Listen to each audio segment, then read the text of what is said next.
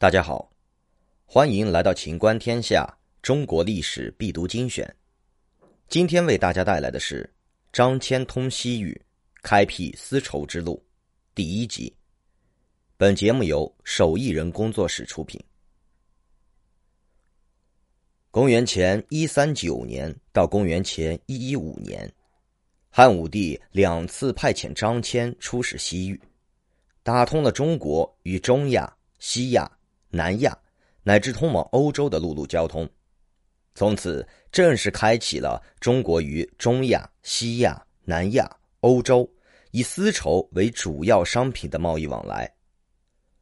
德国地理学家里希霍芬将这条西域交通道路命名为“丝绸之路”，后来这一名词被广泛应用。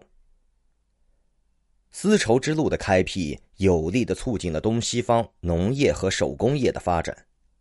正是通过这条道路，西方的葡萄、胡桃、石榴、胡萝卜、菠菜、黄瓜、胡椒、宝石、玻璃等传入了中国。中国的丝绸、漆器、竹器、铜铁、金银器、瓷器、陶、梨以及四大发明——凿井、炼铜。兴修农田、水利等技术也经由这一路线传到了西方。这条古道把基督教、佛教、伊斯兰教带到了中国，古老的中国文化、印度文化、波斯文化、阿拉伯文化和古希腊、古罗马文化等连接了起来，促进了东西方文明的交流。直到今日。亚欧国家依然把构建新丝绸之路当做一个重要的战略目标。那么，丝绸之路是如何产生的呢？主要有以下三个原因。原因一，连接中国与西方的贸易通道早已有之。早在远古时期，欧亚大陆东西之间就已经不再隔绝，在古埃及两河流域。印度河流域和黄河流域之北的草原上，有着一条由许多不连贯的小规模贸易路线大体衔接而成的草原之路。这一点已经被沿路的考古发现所证实。这条路是最早的丝绸之路的雏形。早期这条路上运输的并不是丝绸，在公元前十五世纪左右。商代的商人就已经出入塔克拉玛干沙漠边缘，购买和田玉，同时出售海贝等沿海特产，并且同中亚地区进行小规模的贸易往来。在商代帝王武丁的配偶妇好墓中，考古者发现了产自新疆的软玉，这再次证明了，至少在公元前十三世纪。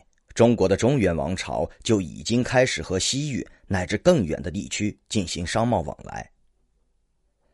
在丝绸之路东段沿线的考古中，也出土了一些公元前十世纪左右的丝绸制品。除了玉和丝绸，还有一种著名的物证，那就是产自今阿富汗巴达克山的青金石。在公元前十三世纪。青金石就已经出现在中国、印度和埃及，这意味着中亚地区的商旅贸易早已诞生了。原因二，汉武帝需要联络西域诸国，一同对付匈奴，开辟通往西域之路是战略需要。自楚汉战争时期，匈奴就控制了中国东北部、北部和西部广大地区。西汉初年。匈奴冒毒单于征服西域，设同蒲都尉，向各国征收赋税。匈奴还把西域作为军事据点，经常侵袭汉朝边境，骚扰和掠夺百姓。西汉同匈奴的斗争过程中，逐渐认识到西域的重要性。汉武帝登基后，得知西迁的大月支和匈奴是世仇，于是派张骞出使西域。沟通与西域的联系，想联合大月支夹攻匈奴。请继续收听《张骞通西域，开辟丝绸之路》第二集。